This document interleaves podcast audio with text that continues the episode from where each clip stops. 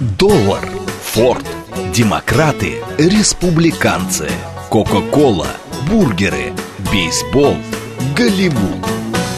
Что такое США и что значит быть американцем? Как устроена жизнь в Америке? Чем отличаются их проблемы от наших? Об Америке без геополитики и военщины в программе Рафаэля Ардуханяна «Америка Лайт». Программа предназначена для лиц старше 16 лет. Добрый день, уважаемые радиослушатели. Радиостанция «Говорит Москва», передача «Америка Лайт». Меня зовут Рафаэль Артуханян, я автор ведущей этой передачи. Сегодня, как я уже объявлял вчера, мы с вами поговорим о очень интересном, замечательном человеке. Естественно, американцам. Мы здесь с вами обсуждаем гуманитарные исторические аспекты именно американской жизни, Соединенных Штатов Америки. А, человек в очень большой степени уникальный. Мы сегодня поговорим с вами о жизни и деятельности известного изобретателя, но я еще добавлю, а может быть даже поставлю вперед этого звания изобретатель, замечательного художника, очень известного художника американского, который создал потрясающие полотна. Если вы поинтересуетесь, они есть в благосфере, вы можете увидеть это все, так сказать, совершенно уникальная, потрясающая классическая манера. Это еще и художник. Самуэль Морзе. Если бы до 34 лет, а он родился в 1791 году, если бы вы спросили, ну, насколько это, конечно, возможно, американцев, особенно в Нью-Йорке, кто такой Самуэль Морзе, никто бы никогда бы не сказал, что это изобретатель, ну, известного, совершенно известного такого, знаете, конечно, а, электроспособа, так сказать, передачи э, информации по проводному телеграфу, знаменитая азбука Морзе, именем которого названа. Они бы сказали, что это очень известный популярный художник Нью-Йорка, который рисовал портреты Лафайета, Джефферсона, то есть, так сказать, человек, который был известен, он целый целую галерею портретную создал тогдашних а, людей, которые были известны в Америке, не только в Америке, и в Европе. А уже потом, вот в возрасте 34 лет, произошло, так сказать, достаточно трагическое событие в его жизни, которое, собственно говоря, и предопределило его судьбу и его место в истории, я думаю, не только Соединенных Штатов Америки, но и всего мира. И я вам это докажу, потому что даже сейчас мы не просто как исторический релик говорим об азбуке Морзе. Нет, нет, нет. Все гораздо, гораздо серьезнее. И кто знает, как это еще все обернется. Как всегда, передача «Диалог», смс-портал 925 888894 Телеграмм для сообщений говорит МСК Бот. Прямой эфир 495 73 73 94 8. Телеграм-канал Радио говорит МСК. Ютуб канал говорит Москва. Присоединяйтесь. Я хочу поблагодарить вас за ваше послание на мой, так сказать, на мою страничку ВКонтакте. А, я очень вам благодарен за то, что вы очень профессионально относитесь вот к этому, к нашему общению я, слава богу, так сказать, я сам не выставляю, и, так сказать, и вы э, достаточно уважительно не э, почуете меня какими-то семейными фотками, знаете, так сказать, там, кис, там, с ваших, так сказать, домашних, там, животных, которых наверняка многие из вас любят. Нет, это страничка, где мы с вами общаемся, стараюсь я, по крайней мере, общаться профессионально, я всегда отвечаю на ваши послания, и мы там обсуждаем, в принципе, вопросы, которые всех нас волнуют. Это ситуация в мире, ситуация в Соединенных Штатах Америки, ситуация в России, ситуация в российско-американских отношениях. Так что это та самая страничка, где мы с вами можем в, в гораздо более таком широком временном диапазоне обсуждать какие-то вещи, которые по тем или иным причинам не успеваем обсуждать вот на радио, говорит Москва 94.8, или в других моих выступлениях, допустим, там на каких-то других информационных ресурсах. Так что спасибо вам.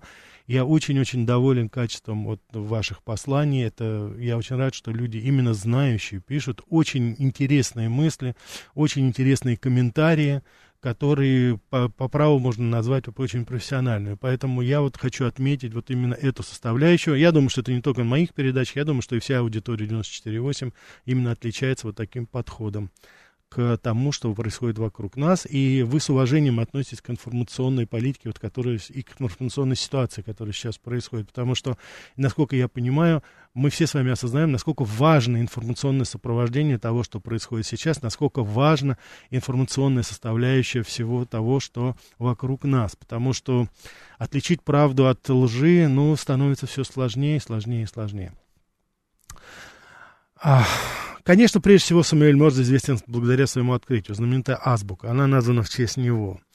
Вот. Но, тем не менее, помимо того, что Морзе был замечательным художником, он еще был ни много ни мало как основателем и президентом Национальной академии рисунка в Нью-Йорке, которая потом перелилась в знаменитую школу дизайна в Нью-Йорке, где учатся, а, кстати, учатся очень много детишек наших, так сказать, по крайней мере, училось до недавнего времени наших многих чиновников, но, тем не менее, э, учреждение достаточно-достаточно известное. И оно до сих пор работает, до сих пор находится на Манхэттене, и, так сказать, э, до сих пор, вот уже сколько лет оно, так сказать, выпускает э, достаточно качественных специалистов в области дизайна, в области живописи, в общем, по очень-очень многим большим направлениям вот в этом плане. А сам он родился в семье проповедника, и э, рисовать он стал гораздо раньше, чем защищать, собственно говоря, э, свои технические труды. В 14 лет он уже написал достаточно интересную э, картину, вы можете ее найти, называется «Высадка паломников», 14 лет еще. Поэтому он, так сказать, даже когда он ее опубликовал, когда он ее представил, то, соответственно, сообщество художников в Нью-Йорке увидело молодого таланта и предложило ему поехать а, в Европу на учебу, что, собственно говоря, он и сделал. Вот, родители были против, но не препятствовали. Поэтому в возрасте уже 20 лет он уехал и стал изучать академ... Э, живопись в Лондоне. Тогда он уже создал, так сказать, достаточно интересное полотна. Я, признаться, я скажу честно, когда я стал заниматься вот этим а, смотреть его жизненный путь, я посмотрел его картины «Умирающий Геркулес», «Суд Юпитер». Ну, вы понимаете, в чем дело? Ну, на мой такой очень замыленный, конечно, дилетантский взгляд, я бы не удивился, если бы увидел эти картины ну, в самых шикарных галереях э, мира. Более того, он прославился тем, что делал очень хорошие качественные копии из Лувра. Э, и современники отмечали его безусловный талант. Безусловный талант. Вот. Через 4 года он вернулся в Америку, уже известный художник, вот. Но, как ни странно, европейская популярность не помогла ему в Америке, и он не очень прославился именно вот в Нью-Йорке. Ну, собственно говоря, произошло то, что, наверное, и должно было произойти. Молодой художник, очень популярный. Э, художники смотрели Нью-Йорка с завистью на него, и поэтому всячески препятствовали ему делать. Вы знаете, он находит очень любопытный э, способ заработка денег, э, который потом, наверное, назовут чесом таким. Он стал ездить по всей Америке и писать портреты известных промышленников, государственных деятелей, владельцев плантаций. А, вот, э, и заработала очень приличные по тем временам деньги, что позволило ему уже и создать и семью, купить дом, обосноваться достаточно, ну, что называется, уже как семейный человек. И в очень большой степени он э, стал совершенствоваться, что называется, набил руку, стал совершенствоваться как художник. И он, потом он еще раз, так сказать, поедет в Европу и э, продолжает свое обучение. И, э, ну, никто не мог предположить тогда, он, он тогда уже был, что называется, к 30 годам, но он, никто не мог предполагать, что этот человек так круто изменит свою, э, свою жизнь. Вот. Позже потом были там мемуары Морза, он писал о том, что, собственно говоря, послужило. Я хочу вам напомнить, что это уже после 30 лет. Вот, я посвятил свои молодые годы, он писал только живопись. Но, как оказалось, я не смог забыть поразившую меня в юности фразу, услышанную на лекции по естественным наукам. Причем он абсолютно случайно туда зашел и послушал это, так сказать, в Нью-Йоркском университете. Вот, если электрический ток встретит задержку на своем пути, то он станет видимым. И вот, вот непонятно, что произошло. Понимаете, конечно же, это метафизика. Вот на протяжении многих лет этот человек жил вот с этой фразой, и она его постоянно мучила. У человека не было никакого образования технического. Он ничего, как говорится, не знал там о природе физики, электрического тока, гальваники. Но вот эта фраза у него засела, понимаете? И постепенно, постепенно он стал интересоваться. Надо сказать, что он был не первооткрывателем, допустим, а, самого, так сказать, телеграфа как такового, потому что в России уже тогда работал известный изобретатель Шиллинг, в Германии Гаусс, Вебер. Гаусс, кстати, работал и на, так сказать, и в России тоже он работал. То есть Россия внесла достаточно вклад вот в развитие и создание телеграфа на тот момент. По крайней мере, вот, так сказать, ученые, которые там работали, они способствовали этому. В Англии работали, Кук, Уинстон, вот. Но а это, как вот изобретатели говорят, что э, это был такой сборник изобретений, которые еще не могли в какой-то форме э, проявиться вот в практической составляющей. Это было невозможно совершенно. Вот. И, собственно говоря, вот Морзе, его заслуга, как говорят очень многие, в том, что он сумел вот именно своим гуманитарным взглядом, гуманитарным подходом к этому делу дилетантов фактически, он сумел увидеть, что вот все эти изобретения, и работы Шиллинга, и работы Гаусса, он их сумел объединить вот в единое целое и создал вот тот самый телеграф, который потом стал, собственно говоря, и называться вот и его именем, и код, который он назвал. Вот это, так сказать, знаменитые точки-тире, точки-тире, вот это именно вот это изобретение, которое и послужило, как ни странно, легло в основу. Вот откуда это могло быть? Вот вы, вы, вы наверное, вот давайте мы себе на секунду представим, вот в самом начале начале, люди, которые вот 19 век, да, 30-е годы, и вдруг неожиданно бывший художник, человек, не то что бывший, он художник, человек, который не имеет никакого отношения, собственно говоря, к технике, к физике, человек без образования. И вдруг он вам говорит, что передавать надо, вот, так сказать, информацию посредством точек-тире замыкая там, размыкая электрический код. Вы понимаете, в чем дело? Но это же, это же какая-то фантасмагория. Вот на человека посмотрит и говорит, какие, какие точки, какие точки, какие тире, что вы там художники себе возомнили. А парадокс заключился в том, что это было стопроцентное попадание. В данной ситуации, я уж не знаю, насколько часто можно встретить это в истории, но вот именно такой дилетантский, абстрактный подход на какие-то совершенно определяющие изобретения и события вот в жизни, ну, по крайней мере, вот в области изобретений, именно вот специалисты иногда они не могут увидеть вот то, что американцы называют big picture, большую картину этого изобретения.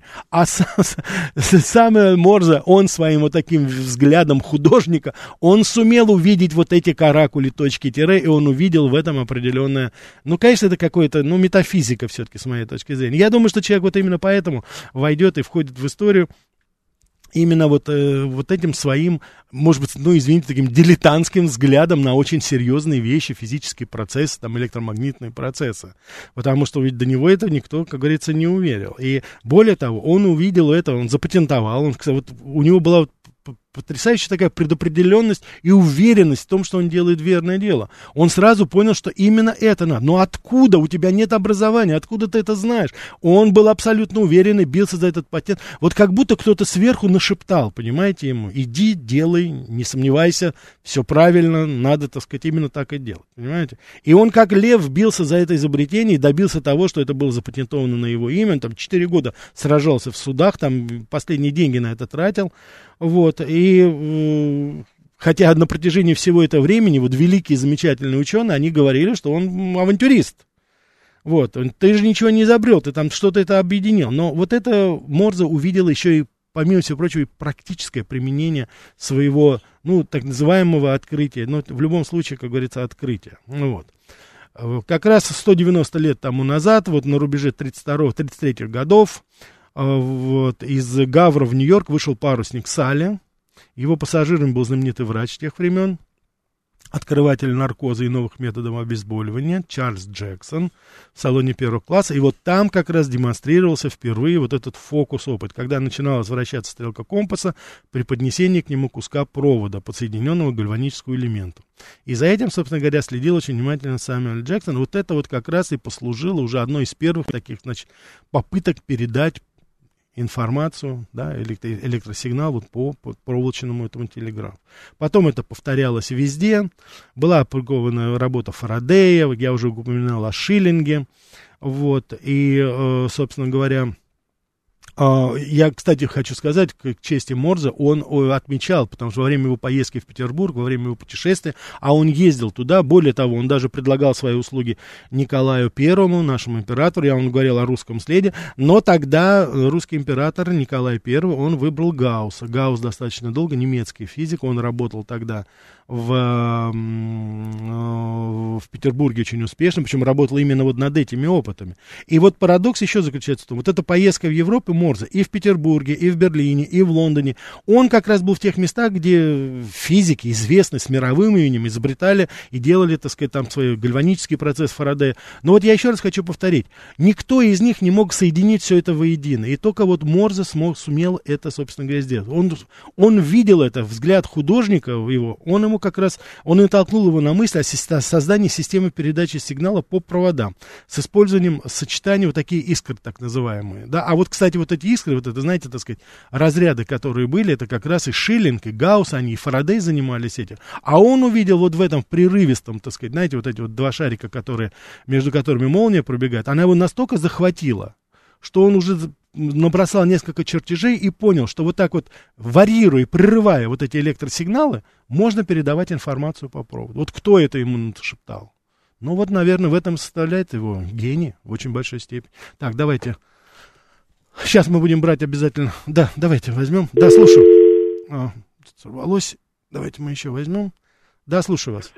Алло, Рафаэль, да. я сторонник точности информации. Откуда вы взяли, что Гаусс работал в России? Это Карл Фридрих Гаусс, наверное, великий математик, который русский язык специально выучил, чтобы читать в подлиннике Лобачевского. Но в России работал другой немец Борис Семенович Якоби. Вот именно его работы Николай Первый решил засекретить. Я вам скажу, источник Гаусс работал в Санкт-Петербурге, вот по моей информации, я вам могу сказать, так сказать, что это. Его приглашали, дело в том, что, э, значит, ну давайте мы для чистоты эксперимента, я с вами согласен. Значит, дело в том, что его приглашали, он приезжал туда, ему предлагалась тогда работа, более того, в Академии наук, более того, математически, он работал определенное время там. Значит, Якоби это другое совершенно, это уже, как говорится, поздний период, это уже так называемый, так сказать, э, а, русский, русский свет, да, как это называлось, туда, к этому времени. А это я говорю на начальном этапе просто. Я могу, если точно, я вам, ну, я могу вам дать ссылку. Так что спасибо, что спросили, я вам это скажу. Но работал Гаус там это. Работал. Ну, вряд, что-то я сомневаюсь. Но и я в любом случае, давайте мы это поставим, проверим вместе с вами, вы посмотрите, а я, если это надо, я попозже вам скажу источник, это не проблема. Так, хорошо, спасибо. Значит, и а, значит, давайте, э, то, что касается, так сказать, уже непосредственно а, вот этой идеи, которую он набросал, и уже чертежи, которые он приготовил для этого. И он вот после всего этого, по путешествию по Европе, он возвращается в Нью-Йорк. И, собственно говоря, вот набравшись вот это, впитав в себя все эти европейские знания, которые он, как ни странно, опять забрасывает свою творческую работу, и он э, посвящает это строительству вот этого аппарата. Вот пока безуспешно. И он опять возвращается к живописи, назначается профессором живописи, вот это в, в нем же созданном открытом Нью-Йоркском университете. Вернее, не, не, не в созданном, а в этом вот в Нью-Йоркском университете. Вот. Но, тем не менее, будучи профессором живописи в 1837 году, он уже продемонстрировал свое первое изобретение. Ну вот видите, 1837 год, это уже, собственно говоря, такое формальное начало вот передачи информации. Сигнал был послан как раз по проволоке длиной 1700 футов. Ну, это где-то порядка треть, да, где-то, наверное, 600 метров. Так что вот 1837 год, то есть это 185 лет тому назад, вот было, собственно говоря, и послано первое. Все считали, что это просто, знаете, ну, элементарное такое э, увлечение, скажем так. Вот. Да вот крупный американский промышленник Стив Вейл заинтересовался работой Моза. Вот здесь в данной ситуации, что называется, прекрасное сочетание. Взгляд такой творческий художника-изобретателя, с одной стороны, лег на очень благодатную основу Стива Уэйла, промышленника, который увидел, как и он, собственно говоря, вот будущее за этим изобретением.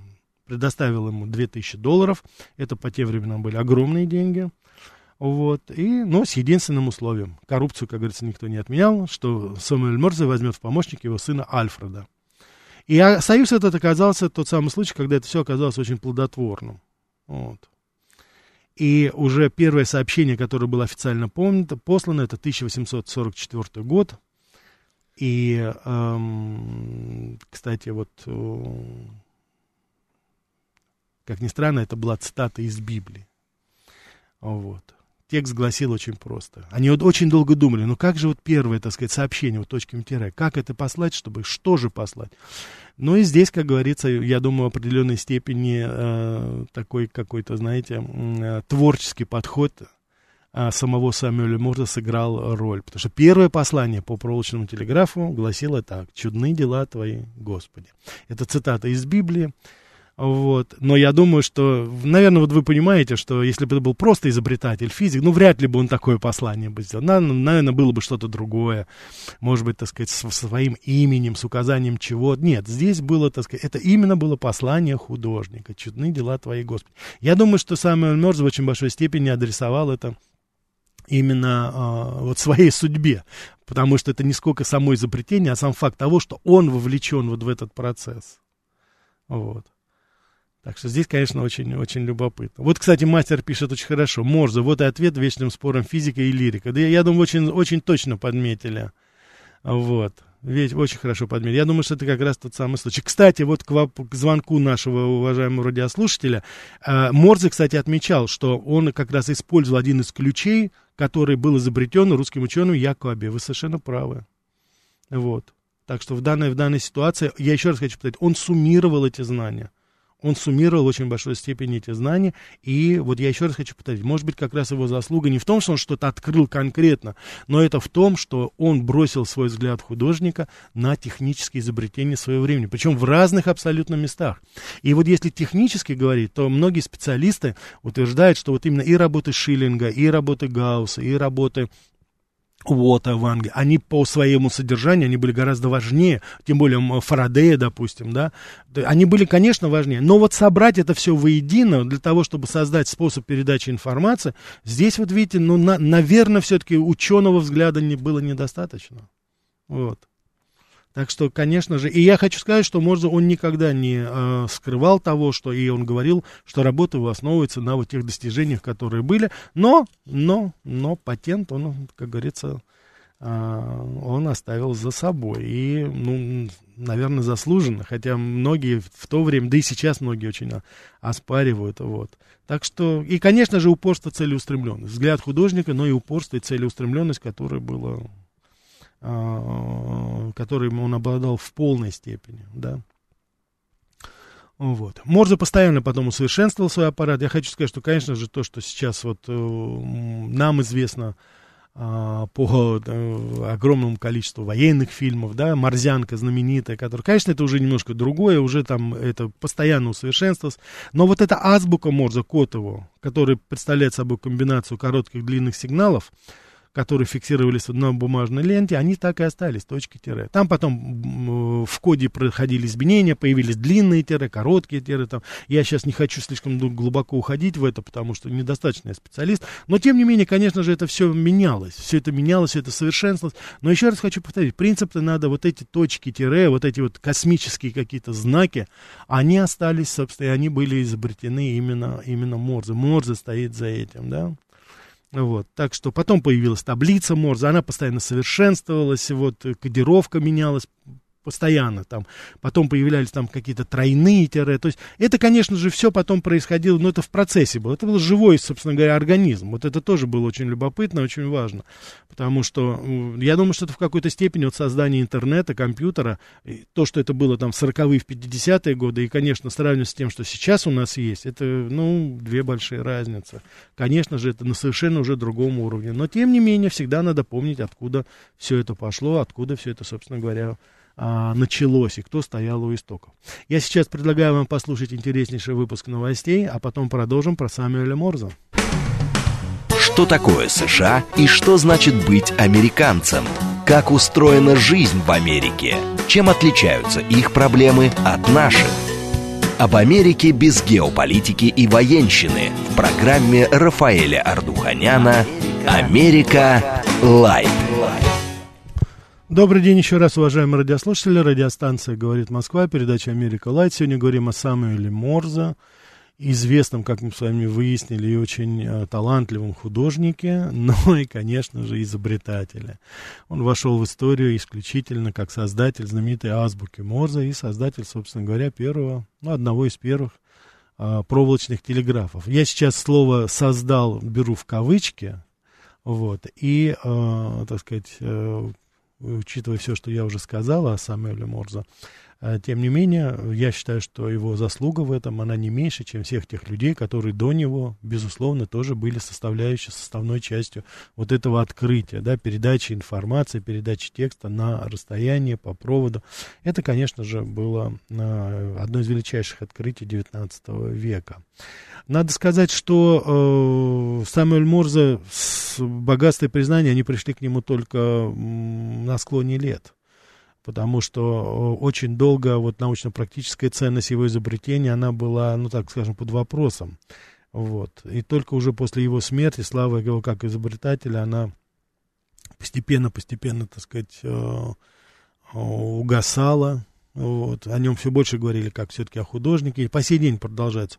Но в любом случае, вот этот современный вариант международного кода Морзе, он приобрел как бы свое второе дыхание. У нас полная линия, давайте мы ответим, потом продолжим. Да, слушаю вас.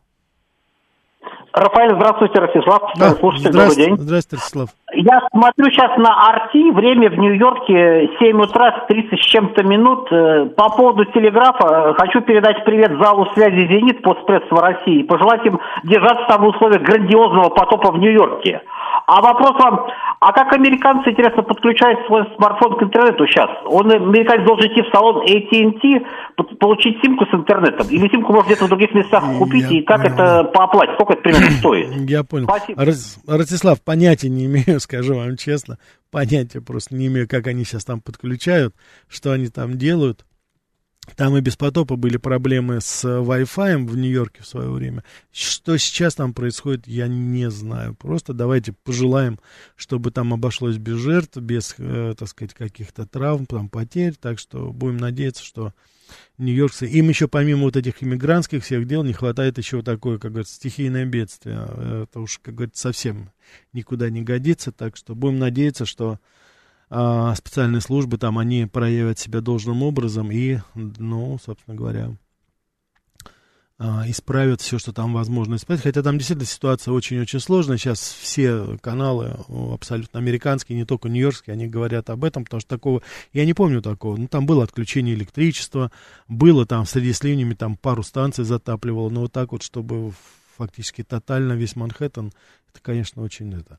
Да, давайте подождем сообщения, не будем спекулировать по этому поводу, так что это. Вот, а, значит, 2036 пишет Рафаэль, согласитесь, что Гаусс никогда не был в России. Так, 2036, я вас, я вас адресую сейчас. Если мне память не изменяет, называется «Крестьянский сын», вот что-то вот это, откуда я это взял.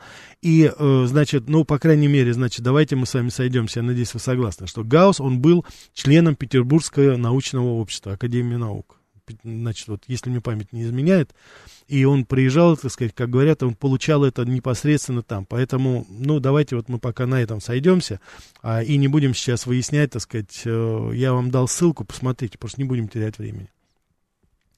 Вот. А, ну вот у нас здесь есть наш врач, э, это у, наш, есть здесь наш э, слушатель, Соник он, например, говорит, что я, например, через Wi-Fi подключаю. Вот, э, Ростислав, вот это, наверное, э, ответ, э, я не знаю, на Соник, вот, может быть, это наш слушатель из Америки, и он вот сейчас нам говорит. И он же, кстати, пишет, ну, Попов молодец, придумал радио. Ну, безусловно, да, потому что следующий, собственно говоря, этап это проволочный телеграф, а это уже беспроволочный телеграф. Ну, вот посмотрите, 1844, да, год, первая передача, 43-44 года, ну, и вот 60 лет, и вот, собственно говоря, изобретение, меньше 60 лет изобретение Попова.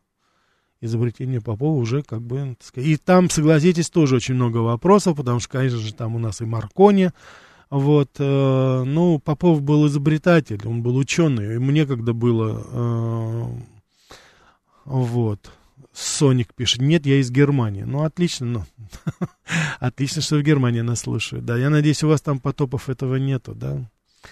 Вот, хорошо. Так что давайте продолжим. Значит, что еще я хочу сказать, что современный вот вариант международного кода Морзе, то, что мы сейчас понимаем, и я, кстати, вам скажу, почему я вот именно эту тему сейчас выбрал, потому что есть одни несколько вещей, я вот слышу это, как бы, знаете, это вот в воздухе, что называется, витает это.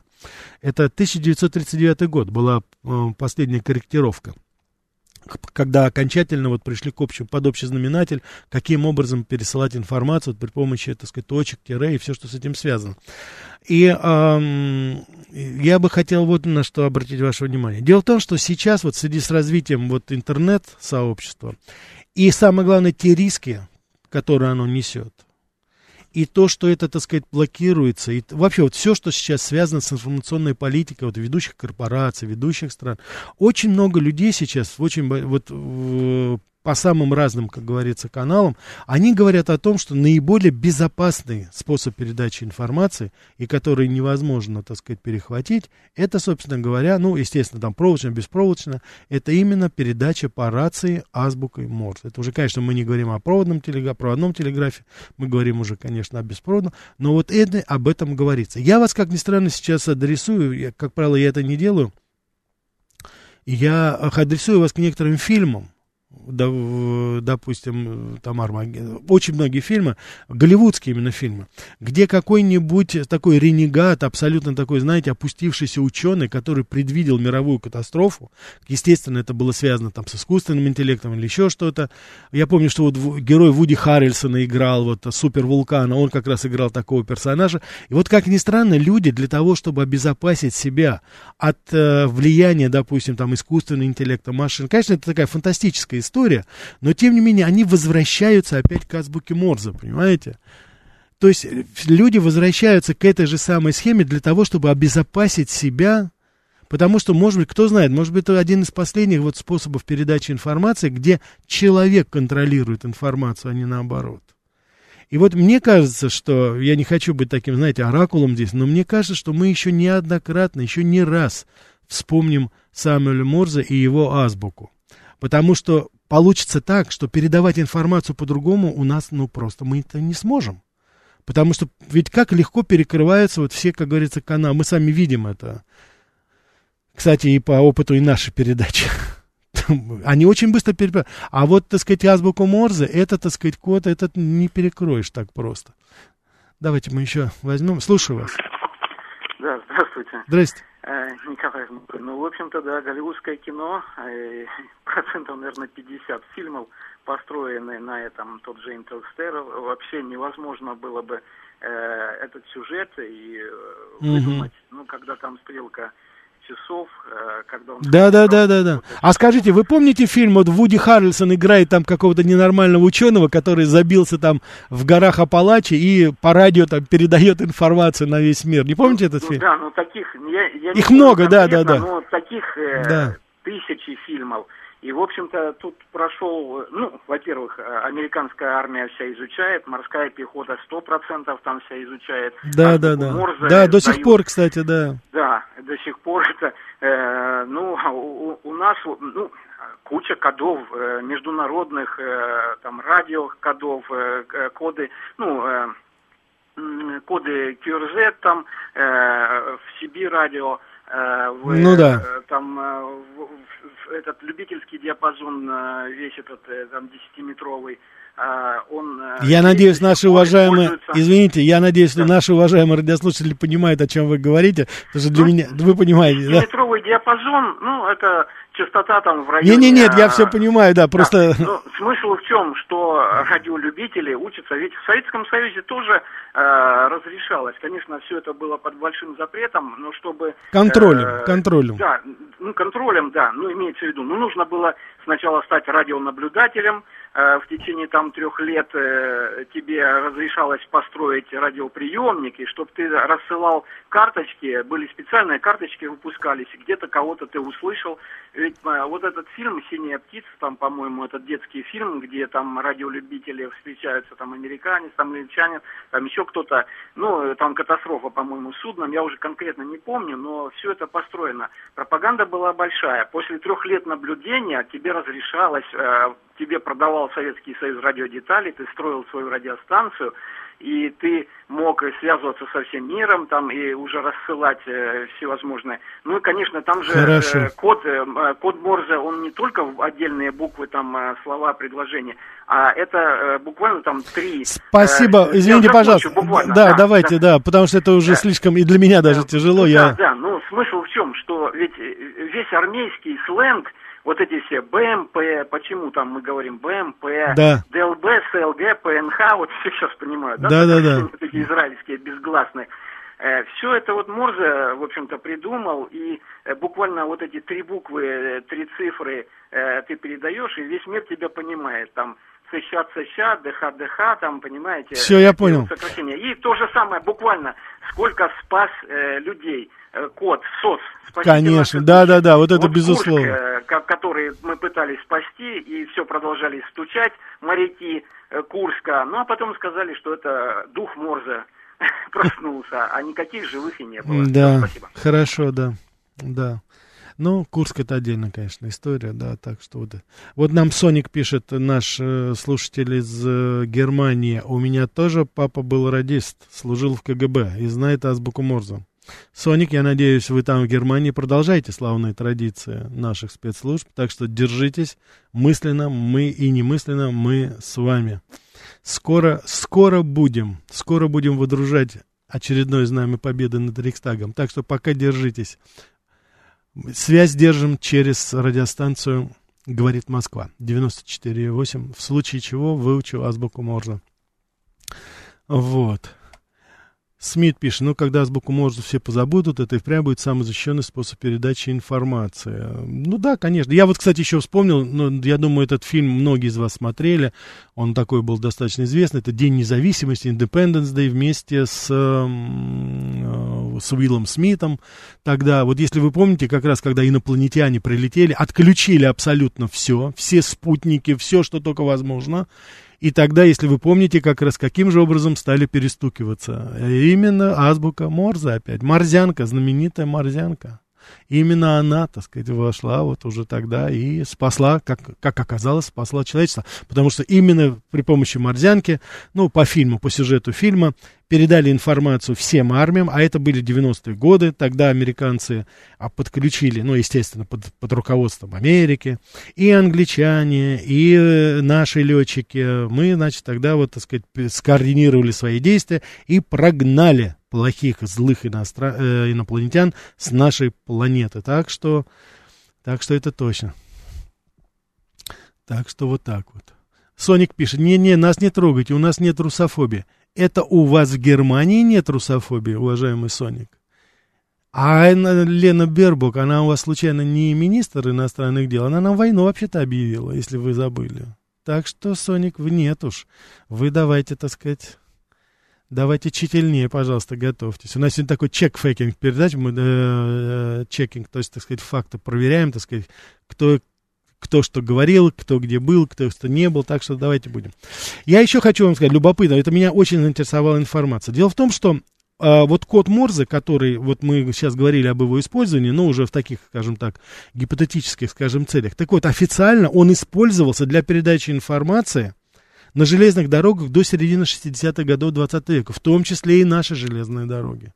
Вот это еще любопытно. То есть, понимаете, вот представьте себе, это, так сказать, такой вот вид связи, проводной, что называется, да, все-таки, все-таки, понимаете, вот для дублирования передачи информации, э, вплоть до того времени это используется. И насколько я знаю сейчас, вот и сейчас еще готовятся специалисты, потому что все-таки вот считается, вот самый простой способ передачи информации, который изобрел Самуэль Морзе, вместе, вместе со своими великими предшественниками. Тем не менее, он до сих пор актуален. Он, конечно, не является основным, но это понятно. После этого ведь изобретено было и радио, и телефон, и, так сказать, что только не. Я уже не говорю компьютер, я не говорю уже телевидение, там, все что угодно. Но понимаете, в чем дело? Опять же, вот учитывая ситуацию, учитывая все, это единственный способ сейчас передачи информации, который не зависит фактически ни от спутниковых каких-то вещей, ни от погодных особых условий. Мы с вами прекрасно знаем, как меняется прием там телевизионного сигнала или радиосигнала простого там во времени, во время, допустим, там грозы или чего-то.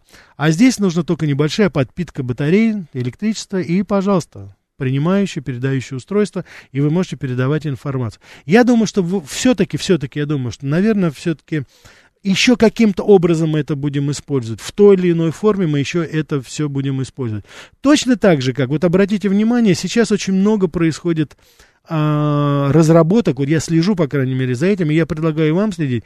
Допустим, вот система, так сказать, работы пара, да, паровоза как такового Сейчас это новая какая-то, так сказать, знаете, такой небольшой ренессанс, так сказать, начинаются новые изобретения, новый, как, новый взгляд на вот, казалось бы, уже, ну, давным-давно ушедшую эпоху, там, паровозов, пароходов, но, тем не менее, опять все-таки возвращается к этому, с учетом новых технологий, с учетом новых материалов, которые мы с вами получаем. Кто знает, может быть, именно и азбука Морзе приобретет свое такое, знаете, э, новое звучание, новое применение, о котором сейчас, может быть, мы даже и не догадываемся. Вот. Но, тем не менее, это в какой-то степени, я думаю, потом сыграет свою какую-то роль. И я думаю, что мы еще, еще не один раз хорошим, добрым словом вспомним замечательного художника, изобретателя Самуэля Морза человека, который э, действительно прожил очень такую удивительную жизнь, он э, очень трагическую жизнь. Я вот вам говорил, что почему в 34 года он стал неожиданно после художника, он потом стал заниматься другим делом. Э, смерть, смерть жены. Смерть жены. Он остался вдовцом, двое детей, он их воспитывал, поднимал, ему помогала семья. То есть, так сказать, достаточно сложная у него трагическая жизнь была. Ну, потом он женился еще раз, еще у него было трое детей, то есть как-то все это вроде бы пошло, а, вроде бы это все исправилось, но тем не менее, вот э, его первая э, жена, это, так сказать, его воспоминания, он не мог ее забыть до конца своих дней, и это тоже в какой-то степени повлияло. Но вот, вот посмотрите, э, посмотрите, так сказать, вот на попытаемся посмотреть на жизнь этого человека в общем, да, через что он прошел, каким образом у него резкие такие повороты были в его судьбе. А человек, в принципе, успел добиться достаточно многого, достаточно многого и э, в области живописи. Вот я еще раз хочу повторить, это есть они у нас вот э, на, в интернете, вы можете посмотреть его работу. Я еще раз хочу повторить, это сверхпрофессиональная работа. Более того, вы знаете, он, э, ну, не то чтобы шутник был, но это была вот изобретательность ума только. Ему заказали, э, Нью-Йоркская академия заказала ему сделать копии в Лувре некоторых работ. Вот. И он прекрасно понимал, что он не сможет, ну, там, все, там, порядка 40-50 картин, которые ему заказали, он понимал, что он не сможет это сделать а, качественно и в установленные сроки. Так он тогда сделал, знаете что? Он тогда делал зарисовки целых залов Лувра. То есть он просто садился в углу и рисовал весь зал с десятками полотен, которые бы находились там. Причем делал это настолько искусно, и как ни странно, очень многие э, историки, они как раз вот сейчас изучают вот Лувр того времени по картинам самого Самуэля Морза. Как они тогда располагались? Ну, фотографий тогда еще не было. Поэтому вот это, помимо всего прочего, понимаете, еще раз, вот ум изобретателя, он не только живописное наследие оставил, а он еще историческое оставил, потому что он рисовал залы Лувра, то, каким музей был вот там 200 лет тому назад. Это тоже дорогого стоило, да? Это фактически, считайте, вот фотография начала 19 века, допустим, да? Тоже, вот видите, вот тоже своеобразный такой, я считаю, достаточно инновационный, как бы мы сейчас, наверное, называли, подход к достаточно такому гуманитарному, культурному э, аспекту, искусствоведческому даже, если хотите. Так что, вот, наверное же это. Самуэль Морзе умер в 1872 году. Ну, достаточно, так сказать, человек долгую жизнь прожил, по тем временам почти 80 лет, он 79 лет ему было, когда он умер. Я напомню, он родился в 1791 году. А, ой, извините, 81 год, да. Так что э, достаточно, жизнь была достаточно долгая, насыщенная. И, как я вот уже сказал, что он только... Э, пришли к нему слава и богатство и признание, пришли только на склоне лет. Вот потому что только уже к концу времени, к концу его жизни было вот признание и его заслуг как изобретателя, и его заслуг как э, художника. Ну, здесь как бы вот в конце его жизни все это воссоединилось, соединилось и приобрело определенные, так сказать, уже совершенно а, другие формы. И, ну, наверное, он обрел свой покой к концу жизни. А, так, а мастер пишет, авантюрист взялся за работу, которую выполнить не сможет. Может быть, может быть, может быть, может быть. Соник нас, нам пишет, что у них там свои приколы, а к иммигрантам у нас... На... Соник, мы ни в коей мере, так сказать, не, осу... не, не обсуждаем ваши отношения, ни в коей мере. Мы говорим сейчас по поводу русофобии в Германии, ну, так сказать, там есть вопросы, скажем так. Там все-таки есть такие вопросы. Так. Спасибо здесь комплиментарное ваше послание, спасибо большое. Вот. Да. Вот 29.8. А кто изобрел семафор?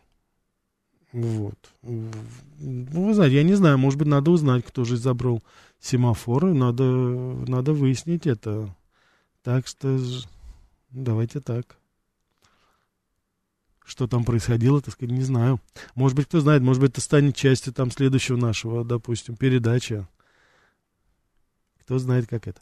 Да, еще раз я хочу повторить, да, опять вопрос становится у нас по поводу того, что мы, почему мы говорим. Конечно же, может быть, эта тема для вас покажется немножко абстрактной, но я пытаюсь в очень сложное время, которое сейчас, особенно в российско-американских отношениях, согласитесь, не только в них, но хотя бы, так сказать, на какую-то минуточку отвлечься и попытаться найти какие-то светлые пятна вот в том, что называется, и ну, что, то, что у нас ассоциируется с Соединенными Штатами Америки. Потому что я еще раз хочу повторить, что мы же, по крайней мере, я разделяю, в очень большой степени разделяю все-таки историю, гуманитарный аспект, культурную жизнь Америки от того, что сейчас происходит в политике. И я надеюсь, и вы, уважаемые радиослушатели, тоже понимаете. Я очень рад, что вот у нас сейчас, ну вот есть такая небольшая, очень маленькая возможность. И я заранее, кстати, принимаю ваши упреки, когда вы пишете, вы говорите, что ну почему, разве время сейчас об этом говорить? Ну а когда еще говорить об этом? Ну нельзя постоянно говорить о том, что вот-вот война, что вот-вот ядерное оружие, вот-вот НАТО у ворот, вот и все это. Ну мы это говорим, вы знаете, в других передачах. Но давайте на одну секунду поднимемся над этой очень такой тревожной действительностью, которая нас окружает окружает, и попытаемся увидеть, ну, такой какой-то хотя бы элементарный лучик света в этом царстве, в темном царстве, которое сейчас, на котором я характеризую российско-американские отношения. Это будет либо это изобретательство, либо это культура, либо это искусство, либо это музыка, все что угодно, литература а, давайте художника, давайте попытаемся все-таки найти, давайте никогда не будем забывать, что политики приходят и уходят, а настоящее искусство, настоящий талант, он остается. Он, это интернациональное понятие, понимаете? Замечательный музыкант или изобретатель или художник, это достояние всего мира. Ну, послушайте, во времена, в самые жесточайшие годы Великой Отечественной войны, Советский Союз слушал Бетховена и Моцарта. Мы не отказывались от этого, понимаете? А сейчас ведь отказываются, что вообще парадоксально. Такая культура отмены, она существует. Но мы не будем этому подобляться. Так что я думаю, что я думаю, что я думаю, что это правильно. И, собственно говоря, ваши послания, они в очень большой степени меня вдохновляют на то, что именно я прав, и мы с вами правы, потому что мы будем с вами разделять. Наступит время, когда мы с большим удовольствием будем говорить о тех позитивных изменениях, которые происходят в наших отношениях, потому что не может этот кошмар продолжаться слишком долго.